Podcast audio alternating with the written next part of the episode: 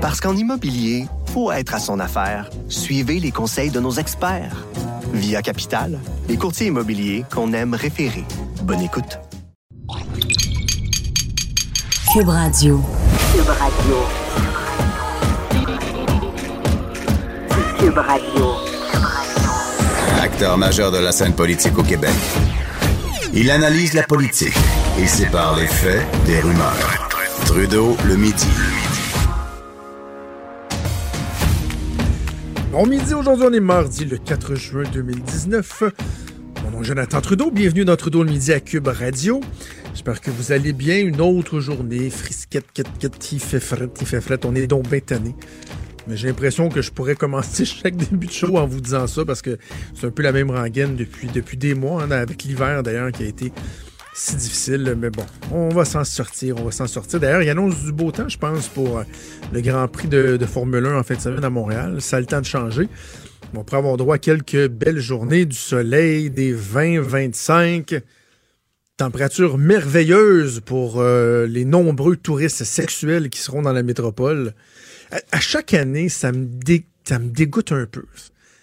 Il me semble depuis quelques années, on en parle davantage sur ce phénomène, cette problématique-là, euh, qui est le, le, Grand Prix de Formule 1, euh, un événement très, très, très euh, niché là, pour pour les poches profondes, les gens qui ont beaucoup d'argent. Puis moi, personnellement, j'ai, en fait, c'est pas vrai. J'ai déjà été au Grand Prix de Formule 1, mais une seule fois, c'est parce que j'y travaillais. Je faisais de la sécurité et croyez-moi, c'était rien de glamour. J'étais dans les dernières entrées dans la compagnie de sécurité qui s'appelait Best Sécurité. Je pense que ça a été acheté par une autre compagnie depuis ce temps-là. Et euh, je faisais de la sécurité de nuit. Donc, trois, du jeudi jusqu'au lundi matin. Je pense que j'ai fait trois ou quatre jours de 6 heures le soir à 6 heures le matin. Et, là, il nous faisait faire de l'overtime. 12 heures à rester debout, pas le droit de s'asseoir, c'était pas suffisant.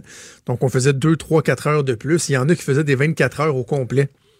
Ils, mangeaient des, des, des wake-up comme, euh, comme des M&M, ou des Smarties. Ils se popaient un après l'autre. Il a l'air d'une petite gang de zombies, mais dit, oh, je suis encore là, je suis encore là, eux autres tenaient le coup. Euh, C'était un peu ridicule. Bref, quand le monde avançait, quand le fun commençait, moi, c'est là que je m'en allais. Je m'en allais me coucher. Fait que bref, j'ai pas, euh, c'est pas un phénomène que je connais, les festivités euh, du Grand Prix de Formule 1. Mais c'est franchement dégueulasse de savoir que c'est la fin de semaine de l'année où les affaires sont les meilleures. Pas Peut-être oui pour, certains restos, des commerces, les terrasses, etc. Mais pour le tourisme sexuel, il y avait une, histoire dans le journal ce matin, une mère qui raconte à quel point inextrémiste, elle était de, de, manière inextrémiste, elle a été capable de sauver sa fille qui avait fait une fugue comme par hasard le jeudi ou le vendredi, c'était sauvé de l'école. Et là, la mère qui avait réalisé, elle s'était dit, oh, oh non, c'est le Grand Prix on est tout dans le trouble. C'est le Grand Prix. Là. Je, je, je, sais ce que ça veut dire. Effectivement, sa fille qui avait été re, re, retrouvée dans un fort mauvais état, les proxénètes qui, euh, qui s'amusent lors des week-ends euh, du Grand Prix à aller euh, trouver euh, de nouvelles recrues. C'est quelque chose que je trouve profondément dégueulasse et qui jette beaucoup d'ombre sur le Grand Prix de Formule 1. Bref, j'avais pas prévu vous parler du, du Grand Prix, mais quand même, c'est cet aspect-là me, me heurte un peu. Revenons un instant sur euh, le rapport d'enquête qui a été rendu public sur les femmes euh, autochtones disparues, assassinées. Euh, ce dont on parle le plus, malheureusement, puis on en avait, on en avait parlé ensemble hier, c'était l'utilisation du terme génocide. On a l'impression que il y a bien des gens qui, doivent regretter qu'on ait été là parce que finalement, comme on l'anticipait, c'est un peu ce qui prend le dessus le fait qu'on parle de, l'utilisation de ce mot qui, vient mettre le focus à une fort mauvaise place parce que comme le dit mon collègue Richard Martineau, euh, dans mon collègue et ami Richard dans le journal ce matin, il, en a sûrement parlé dans Politiquement Correct, il se pose la question de savoir est-ce que les mots ont encore un sens? C'est un peu ce que j'évoquais hier en en, parlant à l'émission, à quel point c'est rendu qu'on on peut dire n'importe quoi euh, de par je, cette volonté, je pense, de réussir à attirer l'attention, de se démarquer. On va utiliser des gros mots. Puis, puis vous savez quoi? je vais même plaider coupable, moi aussi. Il euh, hein? n'y a rien de pire que de donner, que de donner des leçons là, quand on, doit se regarder nous-mêmes dans le miroir. Moi-même, et, et c'est aussi, justement, j'en ai parlé avec Richard dans son show vendredi dernier, ma chronique sur les enseignants, les enseignantes dans le journal, ben, j'ai voulu mettre un titre qui, était fort parce qu'il faut attirer l'attention, il faut se démarquer. Puis je dis, tiens, je vais écrire les enseignants plaignards. Alors que mon plaidoyer dans, dans, dans, cette chronique-là était beaucoup plus nuancé. Je disais, oui, je suis tanné des entendre se plaindre, mais dans le fond, c'est quoi? Qu'est-ce qui se cache derrière ça? Est-ce que c'est un message syndical? Est-ce que c'est euh, un conditionnement, etc.? Puis, il y a des gens qui se sont arrêtés uniquement au titre, alors que j'aurais pu mettre un titre un peu plus nuancé, qui aurait probablement moins pogné. Mais je suis pas payé au clic là, dans le journal. Juste vous rassurer, lorsqu'on vous écrit dans le journal, c'est pas comme quelqu'un qui blogue. on n'est pas payé au clic. On fait, on fait notre chronique, mais évidemment, on fait pas ça pour être dans l'oubli et, et, dans l'indifférence totale. Mais euh, donc, on cherche un titre qui va être accrocheur, puis des fois, ben, euh, euh, peut-être que ça enligne les gens sur, sur une mauvaise traque. Donc, c'est un peu en ce sens-là que Richard allait en se disant est-ce que les mots ont encore un sens? Mais revenons sur le fond de la chose, sur les problématiques avec les Autochtones. Je vais ramener un, discours que j'ai déjà tenu, mais qui est fort peu populaire. C'est sur le nécessaire besoin d'une meilleure je vais dire, je vais dire euh, euh, intégration. Est-ce que c'est le bon mot? Est-ce que c'est un, maillage euh, de meilleures relations? Mais bref, disons intégration, mais je, vais quand même faire attention pour apporter les nuances qui, s'imposent, mais une meilleure intégration des communautés autochtones dans notre société. Je vais parler du, Québec, mais on, peut élargir, on peut parler du, du Canada en entier. Et quand je dis qu'il faut faire attention, c'est que le but n'est pas d'assimiler les communautés autochtones, n'est pas de forcer une intégration ou de les coloniser. On doit respecter la culture de ces gens-là. On doit respecter, entre autres, le fait qu'ils étaient là avant nous, qu'on est arrivé sur leur terre euh, avec nos gros sabots, puis qu'on euh, a fait des choses, on s'est comporté des fois de manière absolument déplorable. Mais quand on regarde les problèmes sociaux actuels, les problèmes de violence, les problèmes de toxicomanie, les agressions sexuelles, les disparitions, le manque d'encadrement des jeunes, la misère, la surpopulation dans les maisons, les difficultés de, de, logement et tout, ben, il y a un constat qu'on doit faire, qui n'est qui, pas facile à faire, mais qu'on doit faire, c'est que les communautés autochtones vivent beaucoup en marge de notre société. Et est-ce que ça les est-ce que ça les sert bien? Je suis pas certain. Parce que s'il est vrai qu'on doit se pencher de manière urgente sur les difficultés euh, connues dans ces communautés-là, je vous en ai déjà parlé. J'ai eu l'occasion, lorsque j'étais en politique, d'assister, entre autres, à un forum. J'ai été deux ou trois fois à Coudjouac, dans le Grand Nord un forum, entre autres, qu'on avait fait à Coudjouac où euh, c'était épouvantable les témoignages qu'on avait, qu'on avait euh, reçus. J'avais été moi-même témoin d'incidents déplorables dans le bar qui s'appelle le Zoo, que les gens surnomment le Zoo, qui ouvre même pas tous les jours. Je pense qu'il ouvre deux ou trois jours par semaine, puis les heures d'ouverture sont réduites parce que c'est épouvantable. Les gens se pètent la fraise là-bas.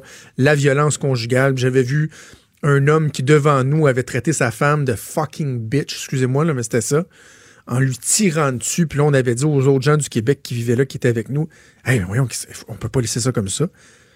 Ils nous avaient dit, non, non, laisse ça de même. Mais comment ça, laisse ça de même? C'est évident que cette femme-là, ça va se faire battre. Ou pire. Il dit, ouais, mais si toi t'interviens, tu vas te faire tuer.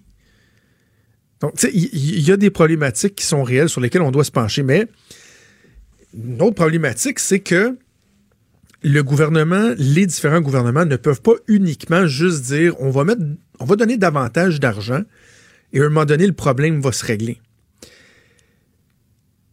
Un des exemples, c'est que euh, il y a quelques années, constatant le fait que c'est des milliards de dollars qui sont donnés aux communautés autochtones canadiennes par les différents paliers de gouvernement et que euh, la situation s'améliorait pas, qu'il y avait des, des, cas qui étaient assez pathétique, scandalisant, où des chefs de bande se versent des gros cristis de salaire de 5, 600, 700 000 par année, alors que les habitants de leur communauté crèvent de faim. J'ai déjà été dans une communauté autochtone, c'était euh, au nord de Yellowknife. Tu peux être assez haut, là, dans le coin de Yellowknife, dans un petit coin reculé, où on avait été reçu par une communauté qui faisait des, des cérémonies traditionnelles, puis ils nous recevait, là. On était plein de dignitaires, des fonctionnaires, des gens de toutes les provinces. C'est une conférence fédérale, provinciale, territoriale. Le soir, on était reçus dans cette communauté-là. Il devait y avoir 60 personnes au moins autour de la table, dans une espèce de salle communautaire. Ils nous servaient des petites saucisses euh, qui avaient été cuites d'avance, qui, qui plus de l'air bonne, avec des petits biscuits, puis des petits morceaux de jambon. Honnêtement, c'était pratiquement infect. On, avait de la misère à manger. C'était pas. Mais tu bon, ils nous recevaient pour eux, c'était un événement. Et à la fin, ils nous demandaient, les dirigeants, si on avait fini de manger, puis on avait dit oui. Et là, il y avait des jeunes qui se promenaient avec des sacs à vidange, des gros sacs à vidange bruns, et qui se dépêchaient, c'est comme une course, une compétition, à aller vider nos restants dans leur sac, pas pour aller le mettre dans le container, parce qu'eux étaient peut-être pour vivre une semaine là-dessus. Là. La famille était pour vivre là-dessus, alors que nous, on se disait, je touche pas à ça. Eux remplissaient leur sac. Je, vais toujours garder euh, une trace permanente dans ma mémoire de, cette scène-là où il y a un des jeunes qui sont. Lui, avait un sac qui était un plus petit, là, de plus un sac blanc, un petit sac à poubelle. Puis là, ça débordait. On voyait que c'est en train de déchirer, mais il continuait à en mettre. Puis à un son sac a fendu, puis ça s'est tout ramassé à terre. Puis le petit gars, il avait rien d'autre. Il, essayait de ramasser ça, de mettre ça dans son chandail, il faisait pitié. Je me serais mis en petite boule, j'aurais pleuré. J'aurais, été l'aider. Tout ça pour vous dire que dans ces communautés-là, où on voit des scènes comme celle-là, il y a des chefs de bande qui se tirent des gros cristis de salaire. Et là, donc, le gouvernement un peu avait dit il y a quelques années, euh, on va mettre en place une reddition de compte. Parce qu'il n'y en a pas de reddition de compte. On vous donne des milliards, puis on ne sait pas ce que vous faites avec. Ben, qu'est-ce que Justin Trudeau a fait en 2018? Il s'était engagé à le faire. Il l'a fait. C'est une promesse, qu'il a réalisé. Check. Il a fait sauter ça, ces exigences de transparence de redevabilité, reddition de compte. Ben, je m'excuse, mais si à un moment donné, on veut vraiment aider ces gens-là, premièrement, je pense que le maillage devrait se faire de, meilleure façon. Est-ce que l'intégration euh, pleine et entière, tout en conservant leur, spécificité, leur culture, j'insiste là-dessus, mais est-ce que qu'on le favorise en, par exemple, euh, permettant des, régimes qui sont différents, des réglementations qui sont différentes dans les communautés autochtones versus ailleurs, des corps de policiers différents, des règlements qui sont différents? Pensons au, smoke, smoke shop, smoke shack, les casinos, euh, les, il y a les tarifs d'électricité aussi, les impôts qui sont pas payés, etc. Est-ce que c'est une belle façon, ça, de favoriser une meilleure intégration puis une, une, prise de conscience pleine et entière du reste de la communauté, de la réalité de ce qui se passe là?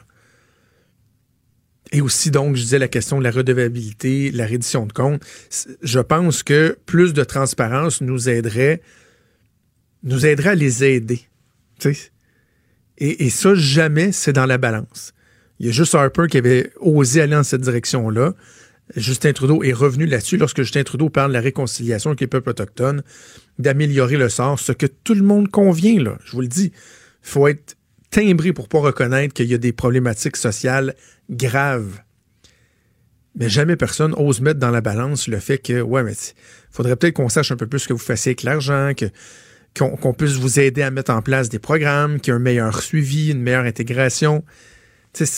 peut-être que la solution, ça passe par là aussi, mais euh, c'est pas un discours qui est populaire, c'est pas un discours qui est facile à tenir parce qu'évidemment, on va se faire traiter de colonialiste, de raciste, etc. Mais c'est une réalité. On doit favoriser, je pense, un meilleur mariage entre les gens des communautés autochtones euh, et le reste de la société civile si on veut pouvoir les aider adéquatement à régler euh, leurs différents problèmes. On n'a pas fini d'en parler de ça. Bougez pas. Cube Radio. Cube Radio. Autrement dit. Trudeau, le midi. Évidemment, depuis euh, quelques semaines, avec euh, entre autres les, euh, les événements atroces de Granby qu'on a connus, on parle beaucoup, beaucoup du sort de nos jeunes. Il y a, bon, bien sûr, la commission sur la protection de la jeunesse qui a été officiellement lancée la semaine dernière, présidée par mon ancienne collègue Régine Laurent. Et de plus en plus, on dirait qu'il y a des informations qui nous sont communiquées, qui nous permettent de prendre la mesure d'à quel point la situation elle est préoccupante. Et c'est le cas d'une étude qui euh, euh, qui est rendue publique euh, au cours des, des dernières heures, l'étude sur le devenir des jeunes placés. Et on va s'entraîner avec Martin Goyette, qui il a un titre très très long, co-titulaire de la chaire Réseau de recherche sur la jeunesse du Québec à l'ENAP, et il est le directeur du partenariat sur le devenir des jeunes placés. On le rejoint en ligne. Bon midi, Monsieur Goyette. Bonjour. Tout d'abord, peut-être juste nous, nous, éduquer un peu sur, euh, sur ce qu'est euh, l'étude sur le devenir des jeunes placés. C'est une collaboration, entre autres, avec la France. Hein?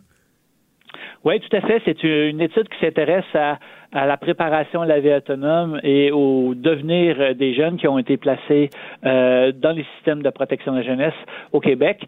Et effectivement, euh, avec une équipe de collègues euh, en France euh, qui est dirigée par euh, ma collègue Isabelle Frechon, on a un volet de comparaison internationale pour lequel on a développé là, des questions similaires en France et au Québec. On va pouvoir rendre compte de ces comparaisons-là dans un rapport ultérieur. OK. En novembre 2018, il y a euh, des premiers résultats qui ont été rendus publics. Peut-être nous rappeler euh, les grands constats. En fait, ce qu'on ce qu'on se rendait compte, c'est que les Québécois qui sont placés, que ce soit dans des centres jeunesse, dans des familles d'accueil, ont beaucoup plus de difficultés dans leur cheminement scolaire ou ont des retards dans leur cheminement scolaire. C'est ça? Oui, ben on a pu montrer euh, l'automne dernier que 17% des jeunes à 17 ans qui étaient dans notre étude euh, avaient euh, d'importants euh, retards scolaires. Euh, ces 17% là euh, étaient en secondaire 5, pendant que en population générale, c'est 72% des jeunes en général qui sont en secondaire 5. Si on fait simplement, euh, à partir de la population en général, regarder les jeunes qui vivent dans des euh, milieux défavorisés, les jeunes euh, en protection de la jeunesse sont tout de même 35 points de pourcentage en dessous des jeunes en population générale, mais de milieux défavorisés. C'est donc dire que les jeunes, on le savait, mais jamais on n'avait pu avoir un chiffre aussi précis.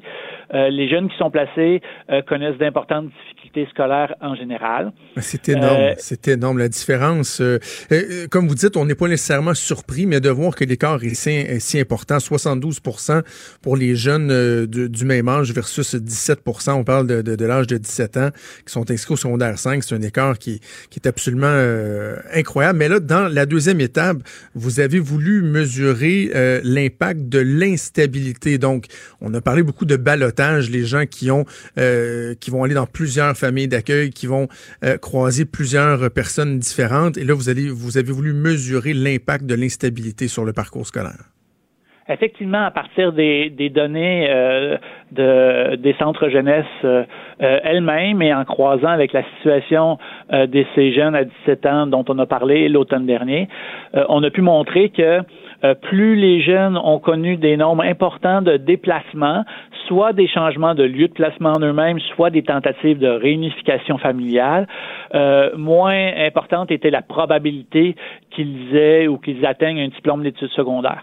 C'est donc dire que euh, on peut essayer, on a pu avec une grande acuité mesurer euh, les enjeux de cette instabilité-là. Euh, il ne s'agit pas ici euh, de mettre euh, le blâme sur les intervenants qui travaillent tous à, mm. à, faire en sorte que les jeunes en protection de la jeunesse aient de meilleurs services, mais à regarder de façon plus globale les enjeux du système et en ce qui nous concerne, les enjeux particuliers concernant la préparation à la vie autonome et, et la transition à la vie adulte. Et puis, on sait tous que la question de la scolarisation est un enjeu central pour, la, pour la question de l'insertion euh, sociale et professionnelle des jeunes en général.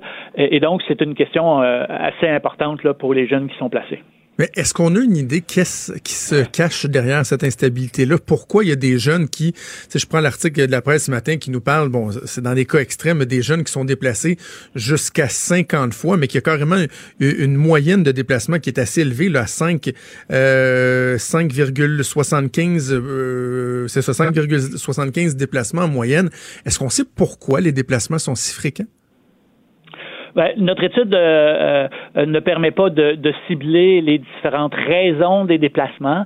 Euh, par contre, ce qu'on a pu mettre en, en, valeur, c'est l'importance des différents milieux de placement en eux-mêmes. on a pu montrer, par exemple, que même si globalement la question de la scolarisation est difficile pour les jeunes placés, un placement en famille d'accueil est plus propice euh, à faire en sorte euh, que le jeune soit dans des positions qui permettent là une meilleure scolarisation. On avait déjà montré cet automne que, que les jeunes qui étaient en famille d'accueil étaient aussi beaucoup plus satisfaits euh, des placements en famille d'accueil en, général. Et un autre élément qui va un petit peu de pair, c'est que les jeunes qui sont en centre de réadaptation sont, sont eux, eux dans des positions qui sont plus difficiles du point de vue de la mm. scolarisation. Ils ont aussi une plus grande instabilité, ce qui euh, peut, peut être euh, tout à fait compréhensible. Ceux qui sont en centre de réadaptation, c'est des milieux plus encadrants. Mais ces milieux plus encadrants-là, euh, probablement, sont composés de jeunes qui ont des plus grandes difficultés, y compris du milieu scolaire, d'une part. Et d'autre part, euh, l'intérêt de s'intéresser euh, aux différents euh, milieux de, de, vie des jeunes, c'est aussi de dire que plus le milieu est proche de, de, sa communauté, plus les liens qui permettent, par exemple, d'être en lien avec son école peuvent être maintenus.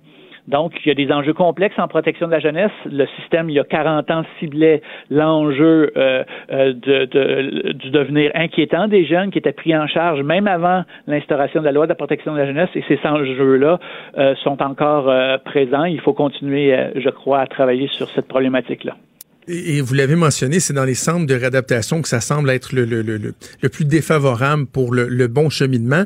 Quand on parle du, nombre de changements, on, on s'imagine des gens qui se promènent par exemple, de famille d'accueil en famille d'accueil, parce que, je sais pas, peut-être ils, sont difficiles, puis les familles d'accueil, euh, finalement, décident de ne plus les accueillir ou, ou, ou, changent de vocation, peu importe, mais quand on est dans un, on rentre dans un centre de réadaptation, euh, c'est drôle, j'ai de la difficulté à m'imaginer pourquoi on va se promener de centre de réadap en centre de réadap. Il me semble que lorsqu'on est pris en charge par l'un, même s'il y a un roulement au niveau du personnel, etc., euh, on devrait rester, euh, rester au même endroit. Qu'est-ce qui explique qu'on change autant?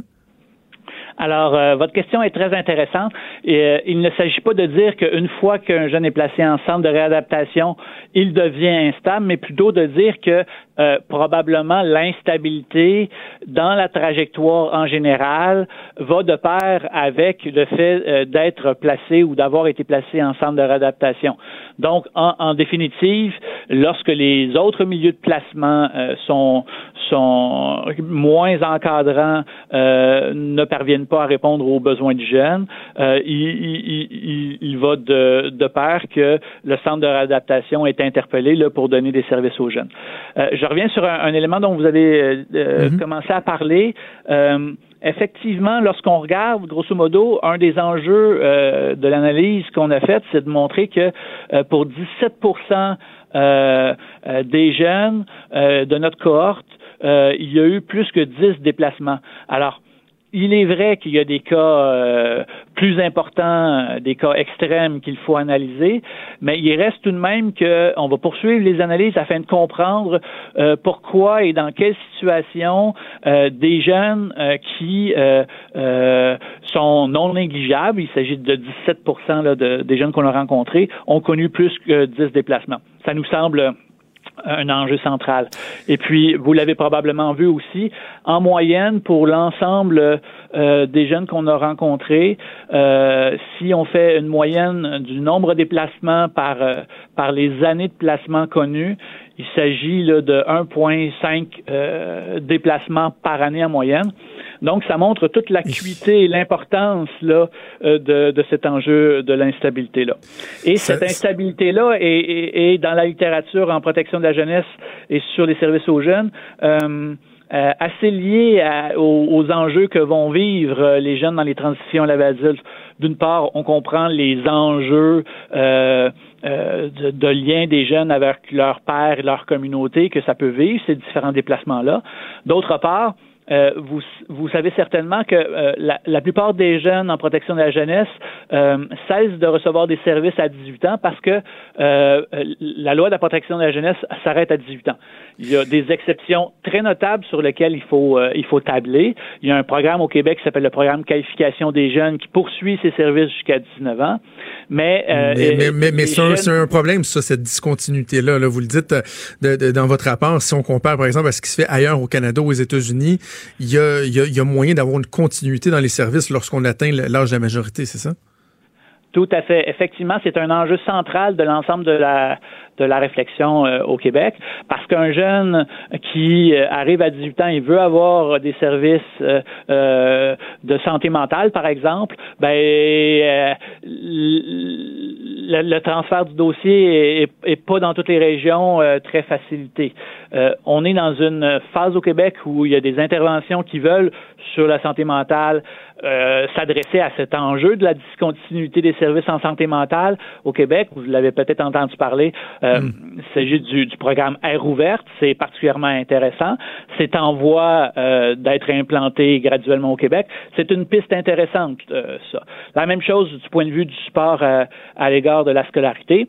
Euh, je connais des programmes dans les différentes euh, régions du Québec qui s'intéressent au soutien financier de jeunes qui ont été placés pour qu'ils poursuivent leurs études. C'est des pistes extrêmement intéressantes. Mais le message euh, global, c'est qu'au Québec, on n'a pas de système généralisé qui permette de développer des soutiens prolongés qui sont nécessairement multidimensionnels parce que si mhm. cette problématique-là est connue dans l'ensemble des systèmes de protection de la jeunesse dans le monde et qu'au Québec, ça fait 40 ans depuis la loi sur la protection de la jeunesse qu'on s'y intéresse, mais il n'y a pas de solution miracle. Donc, ça prend plusieurs solutions interreliées pour avoir des services multidimensionnels qui s'intéressent à l'ensemble de sphère de des sphères de vie des jeunes. Parlant d'absence de, de, de solution miracle, il y a un élément qui me qui me laisse très songeur parce que je reviens je reviens un instant sur euh, l'instabilité, sur le nombre de déplacements.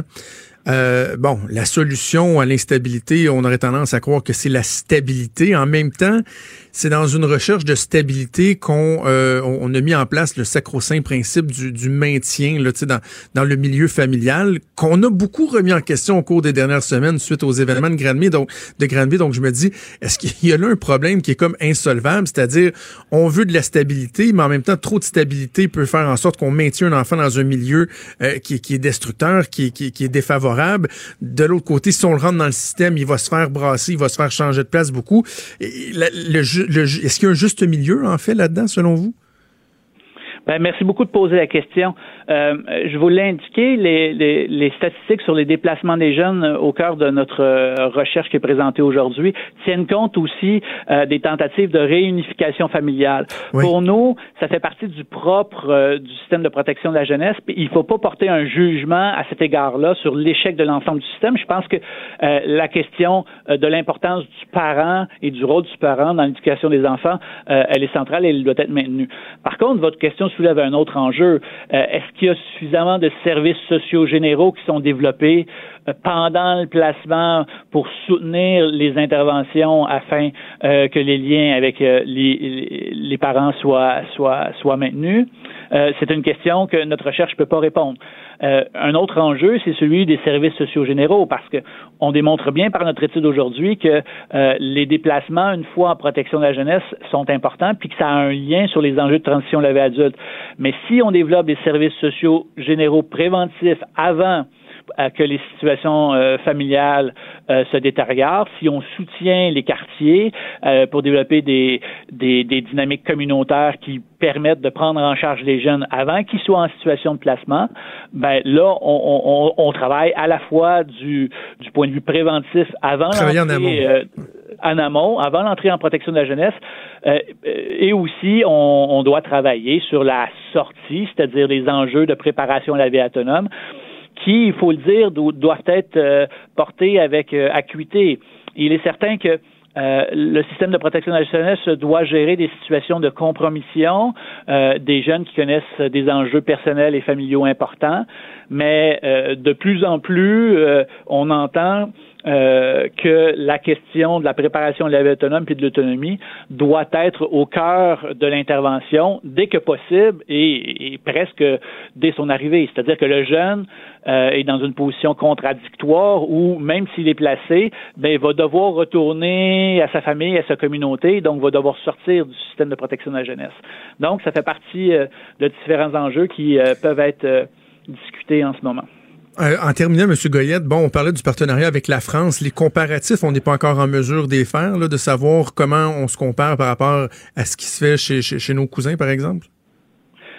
Euh, euh, un colloque se tient euh, la semaine prochaine à Montréal, du 10 au 14 juin, et on a invité plusieurs collègues français qui, sur certaines dimensions d'actualité, vont présenter des résultats. Par exemple, des collègues français et des jeunes français viendront présenter sur des initiatives quant à la participation des jeunes au sein et après leur passage en protection de la jeunesse. une autre collègue vient parler justement d'un programme qui s'inscrit dans cette philosophie de l'extended care, les soins prolongés.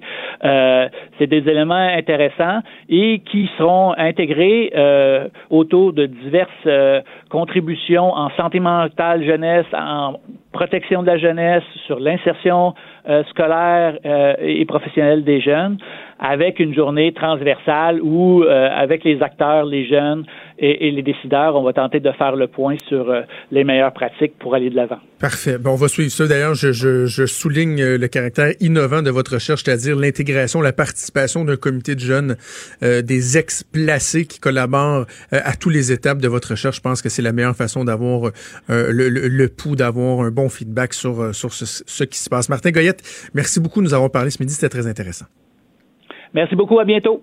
Merci beaucoup, Martin Goyette, qui est co-titulaire de la chaire Réseau de recherche sur la jeunesse du Québec à l'ENAP. Il est directeur du partenariat sur le devenir des jeunes placés. Trudeau, le midi.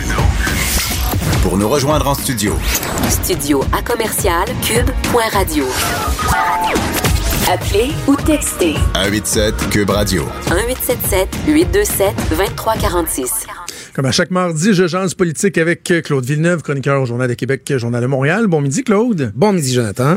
Euh, nouvelle qui, euh, qui, qui, en a surpris plus d'un ce matin, et ça semble être vrai, fondé, crédible.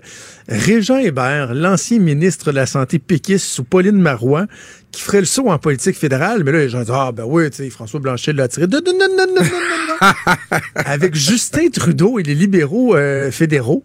Oui. C'est ça? Et au bénéfice des auditeurs qui n'auraient pas pris les nouvelles, c'est pas une, vague rumeur là, qui circule là, dans les officines là, que les gens chuchotent. Là. C'est Régent Hébert lui-même qui a de raconté à Radio-Canada qu'il est en réflexion, qu'il est en train d'étudier la plateforme du Parti libéral du Canada de Justin Trudeau, qui a des discussions avec lui, savoir s'il pourrait être candidat là, à l'élection qui aurait lieu cet automne. Il veut prendre sa, sa décision d'ici la fin du mois de juin.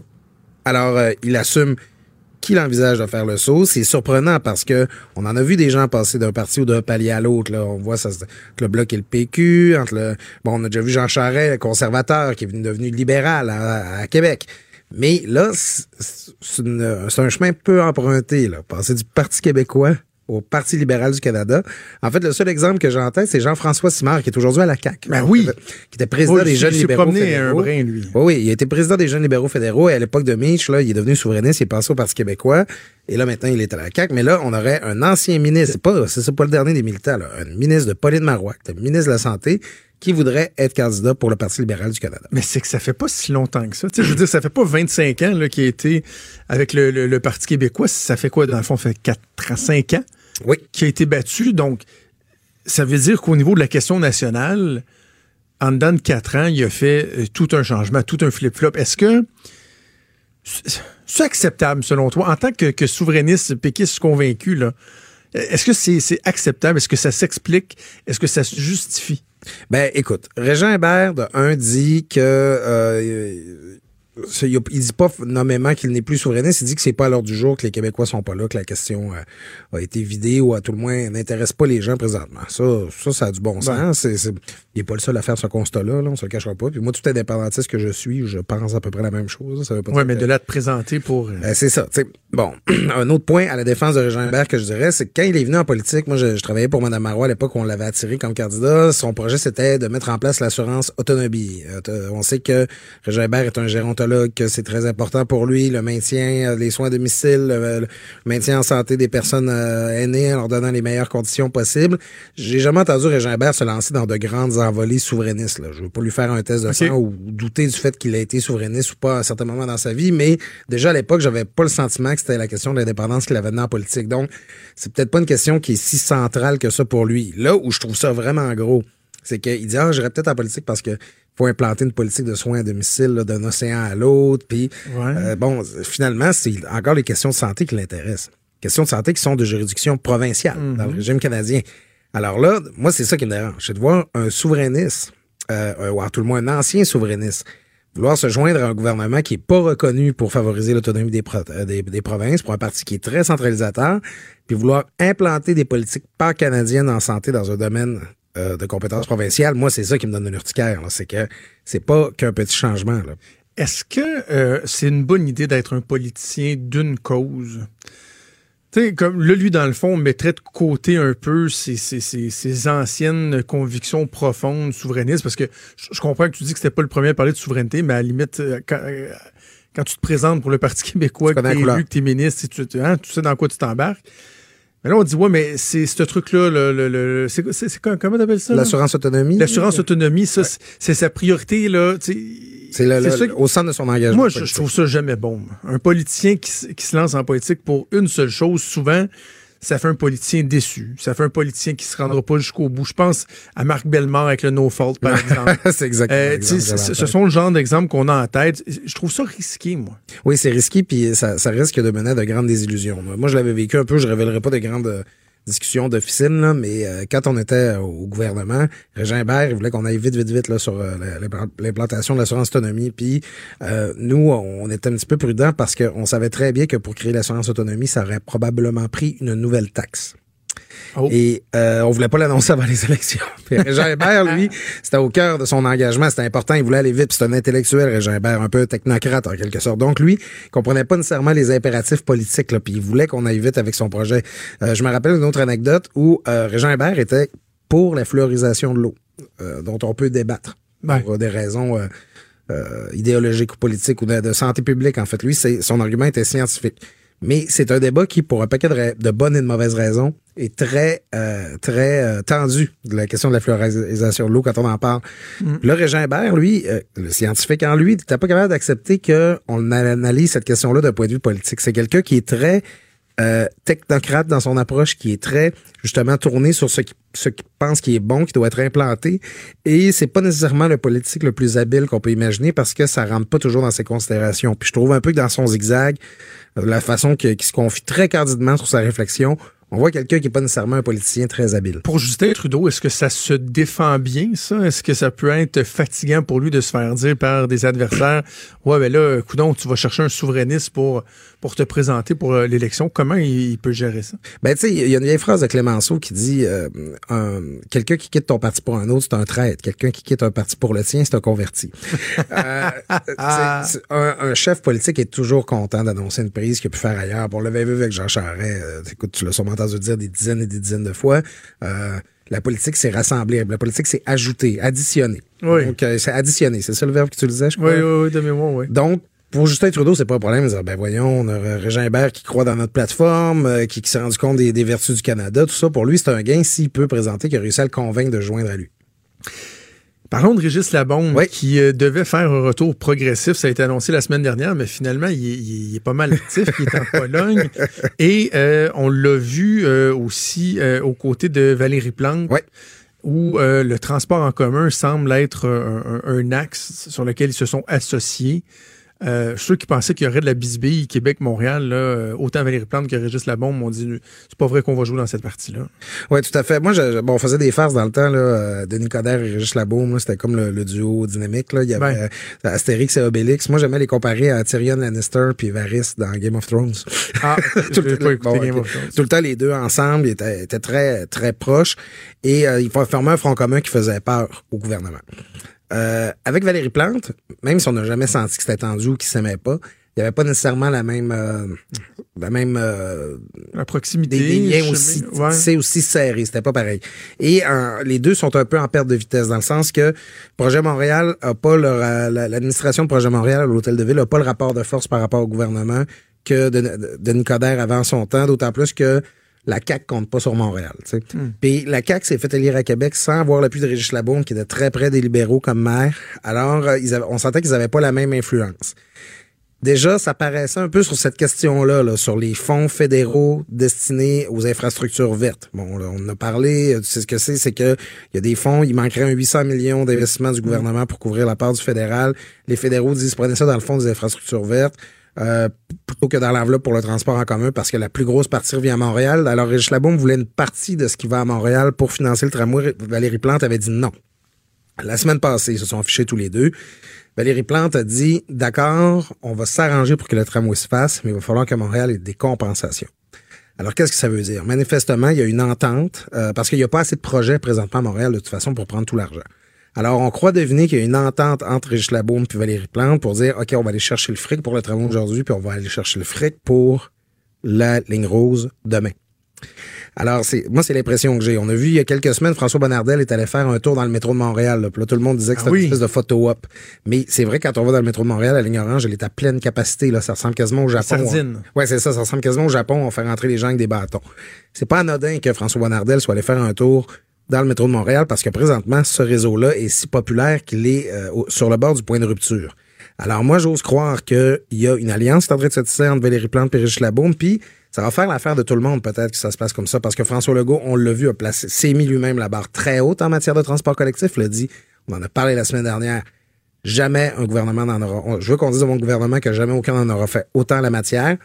Justin Trudeau veut pas avoir l'air d'être celui qui veut pas mettre l'argent pour le tramway. Alors là, si les deux commencent à se parler, ça se peut ait- que ça aide plusieurs projets à se faire. Intéressant. Donc, Régis Labombe qui pourrait dire à Valérie Plante, aide-moi, puis moi, le temps venu, je ferai pression aussi avec toi pour, pour t'aider pour faire euh, débloquer tes projets. Tu par- on parlait de, de, de Régis Labombe et de sardines de s'entasser, ce qui amène, euh, ce qui soulève une question qui, est intéressante, qui est dans le journal ce matin, la question du surtourisme qui semble devenir à, certains endroits dans le monde un enjeu de plus en plus réel. Je pense même à l'Everest, on en parle. Non, mais c'est vrai, il y a une congestion au monde sur l'Everest, des gens qui sont pas capables d'avancer parce qu'il y a trop de monde. Il y a des villes euh, euh, qui vivent ça. Et là, Régis Labombe dit ce matin que il voit ça pour la ville de Québec. Il voit ça comme étant effectivement une menace potentielle, le surtourisme. Ouais, ben je voulais en parler parce que même si bon, on est un show national ici, on parle autant des questions qui concernent Québec à Montréal, mais c'est pas un enjeu local là, propre à Québec le surtourisme. Euh, tu sais, si t'as déjà visité des villes comme Barcelone là, dans le vieux centre Oui. historique, il y a juste ça des touristes, il y a plus de résidents, c'est plus habité. Ici dans le vieux Québec, il y avait, je pense, 20 000 personnes qui vivaient là dans les années 70. Il est rendu avec 4 000 vrais résidents, là, parce qu'il y a beaucoup de résidences de touristes, il y a pas beaucoup de commerces de proximité. Alors, il y a toujours ce danger-là que mener une ville qui est supposée être habitée avec du monde qui vit dedans, avec des enfants qui vont à l'école, avec des couples qui se marient, qui, se promènent des parcs, je sais pas, une vraie ville vivante, ben, elle devient complètement euh, une espèce de Disneyland là, de, de, de, de, pour, qui, qui existent pour les touristes. Alors, c'est la peur que Rich Labaume a. Euh, il dit, bon, il faudrait inviter les touristes justement à pas rester à Québec, à venir à Québec, mais aussi aller vers la Gaspésie, vers l'Est. Et ça, c'est intéressant parce que c'est comment utiliser Québec pour faire du développement économique, du développement touristique dans d'autres régions. Alors moi, je trouve que c'est intéressant. Ce qui explique, c'est que les, les régions euh, comme celles comme l'Est, le Bas-Saint-Laurent, la Gaspésie, la Côte-Nord sont pas nécessairement intéressées à partager les budgets à Québec pour faire de la promotion. Faudra peut-être en venir là toutefois.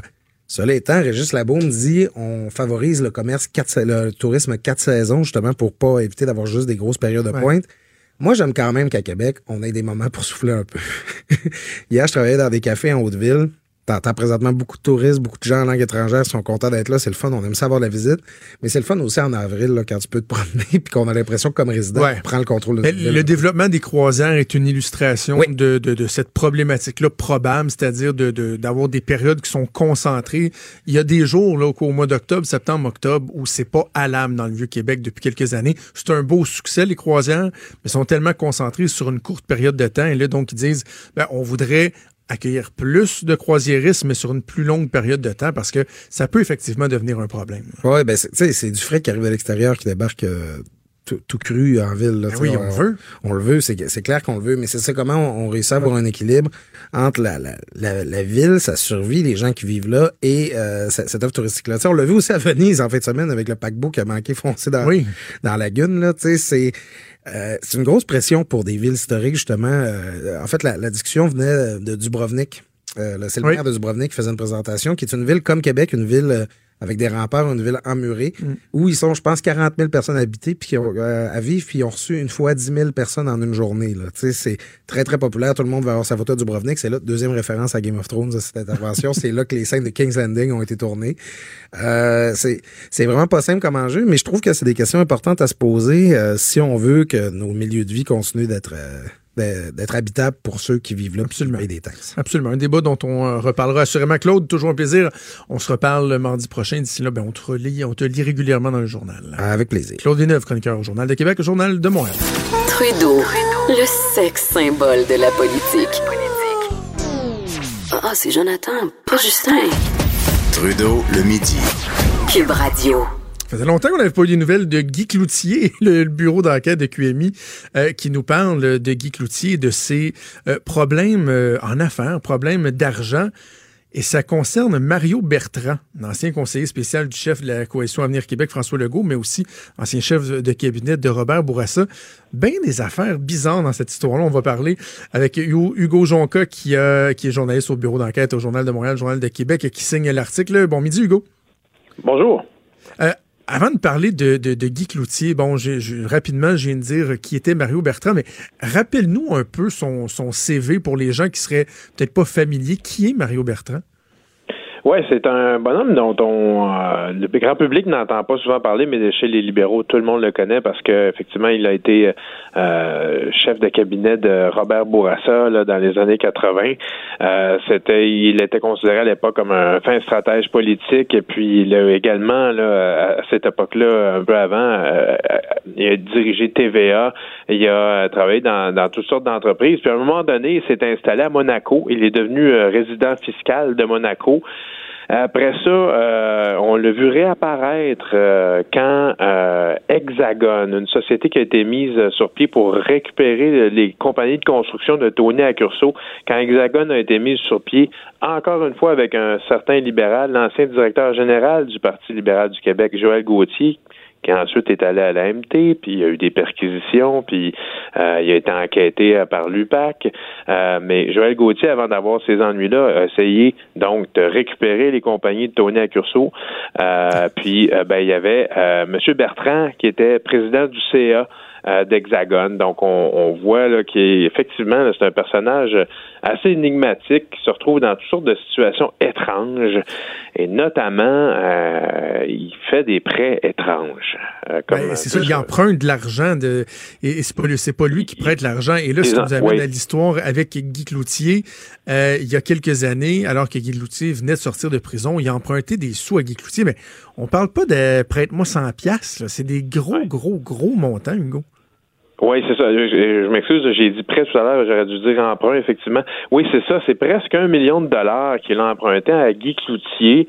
On ne sait pas exactement pourquoi, euh, mais là, en tout cas, Guy Cloutier, lui, il dit, ben là, tu me rembourses pas, tu me dois encore 415 000 dollars. Euh, puis, euh, ce qu'il dit également, c'est que euh, euh, Monsieur Bertrand là euh, allègue là, qu'il ne peut pas le, le rembourser parce que, en gros, il, il a transféré tous ses avoirs à, sa, son ex-femme Julie Paquette qui, euh, qui, a- dans un divorce épouvantable, ce qui fait qu'il y aurait du, du mal à le, à le rembourser. là. C'est ce que Guy Cloutier a dit qu'il s'est fait dire par M. Bertrand. Et M. Bertrand euh, dit euh, de ça qu'on. M. Bertrand, euh, M. Cloutier, pardon, euh, on, on s'y perd un peu. Monsieur Cloutier euh, dit que tout ça, euh, c'est des salades pour tromper les autorités fiscales. Donc, elle dit maintenant paye mon, mon Mario. Puis bon, puis comme on expliquait dans l'article, il n'y a pas juste Guy Cloutier. Euh, Monsieur Bertrand avait également eu des transactions, fait des transactions avec Pierre Bibot, un autre euh, libéral, euh, ancien vice-président de l'Auto-Québec, ancien organisateur politique de Jean Charest. Euh, on avait appris dans les journaux là, que Bertrand avait remboursé des, prêts encore là mystérieux, on ne sait pas exactement pourquoi, à Bibot, un, 135 000 remboursés. Après ça, un autre prêt de Pierre Bibot de 175 000 dollars. Pierre Bibot a dû s'expliquer là-dessus à la commission Charbonneau. Et puis encore un autre personnage libéral qui a euh, qui aurait prêté de l'argent à Mario Bertrand, c'est euh, bon, Joël Gauthier, euh, dont j'ai parlé un peu plus tôt, qui a travaillé avec lui chez Hexagone, qui a essayé de reprendre avec lui euh, les compagnies de Tony à. Ça n'a pas fonctionné. Ben, en 2013, Mario Bertrand, selon la poursuite de Joël Gauthier au palais de justice de Longueuil, Mario Bertrand a eu besoin d'un petit service, un prêt de 25 000 pour sa conjointe et lui. Il s'en revenait de Monaco et son argent était là-bas. Là, il avait besoin d'un peu de fric pour faire vivre sa famille. Ça, c'est toujours selon les allégations de Joël Gauthier. Ça s'est réglé hors cours. On ne sait pas comment. Euh, mais euh, bref, c'est une série de transactions assez étranges dans lesquelles. Euh, et, tu l'as mentionné rapidement, Hugo, tantôt, sur le pourquoi. ou à quoi, quelle fin cet argent-là servait, par exemple, d'emprunter près d'un million à Guy Cloutier. On ne sait pas si c'est pour investir dans des entreprises, si c'est pour rembourser d'autres dettes. On n'a aucune idée de pourquoi il faisait ces emprunts-là. Non, pour l'instant, on n'en a aucune idée. Euh, apparemment, il devrait réagir aujourd'hui. Là, on attend à ça euh, encore, là.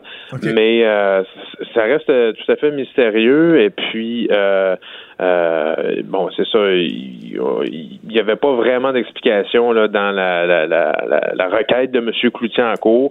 L'explication de M. Gauthier dans sa propre requête sur le 25 000, c'était qu'il y avait besoin d'un peu d'argent en attendant le, le, le fric à Bibo, à l'époque, on n'avait pas eu euh, d'explication non plus. Donc, euh, ça va être intéressant de voir comment euh, M. Bertrand s'explique s'il le fait bien aujourd'hui, comme on, s'est fait dire que ça, ça se ferait peut-être. là. En tout cas, ce qui retient, ce qui frappe l'imaginaire au-delà de bon des montants, puis de, cette récurrence-là, c'est vraiment les personnages. Là. Bon, Guy Cloutier euh, a fait de la prison, agression sexuelle. Joël Gauthier impliqué dans des drôles d'affaires. Pierre Bibot, même affaire, commission euh, Charbonneau. Tony Accurso. Euh, c'est bien, bien, bien particulier de voir qu'une personne comme Mario Bertrand se tourne vers ces gens-là qui ont des réputations qui sont pas sans tâche, sans dire qu'ils ont été reconnus coupables de quoi que ce soit. c'est très particulier. Oui, c'est assez particulier. Un citoyen en plus euh, de Monaco qui est probablement euh, bon, qui c'est un endroit où on peut vivre sans payer aucun impôt. Euh, donc il est allé vivre là il y, a, déjà quelques, je pense à peu près 20 ans là. Puis là, quand il réapparaît au Québec, il se retrouve impliqué avec tous ces gens-là. on en perd son latin en regardant tout ça. Hugo, merci beaucoup pour le papier, puis merci de l'avoir expliqué. On va suivre, on va suivre ça dans le journal au cours des prochains jours, j'en suis certain. D'accord, merci beaucoup. Merci Hugo Jean, Jean qui est journaliste au bureau d'enquête du Journal de Montréal, Journal de Québec. Avant de vous laisser, juste un petit mot sur les projets d'informatique. Sur la stratégie numérique euh, annoncée hier par Éric Kerr. C'est un bon bonhomme, plein de bonne volonté, mais mon Dieu qu'on n'est pas rassuré. On n'est pas rassuré. Quand on nous dit là, que un des pans les plus importants, ça va être de former les fonctionnaires actuels. Tu sais, le fonctionnaire là, avec la chemise verte à manches courtes puis une petite cravate trop courte, là, lui est un responsable d'informatique, mais connaît plus rien là-dedans. C'est lui qu'on va aller former, qu'on va payer pour se faire former à l'université, pour qu'on retrouve une certaine expertise. Non, non, non, non, non, non, non, non la, vérité, là, c'est qu'il y a des jeunes qui sortent de l'école. On n'est pas attrayant. Il faut, être, il faut arrêter de, négocier nos conventions collectives mur à mur, tenir compte des spécificités, des besoins. Et c'est là la clé. Dans la prochaine convention collective, d'être capable de dire pour les gens qui travaillent en informatique, on en fait davantage, on veut être attrayant, essayer de les garder. Pas le petit fonctionnaire moustachu à cravate en cuirette. Là. Non, non. Cube Radio.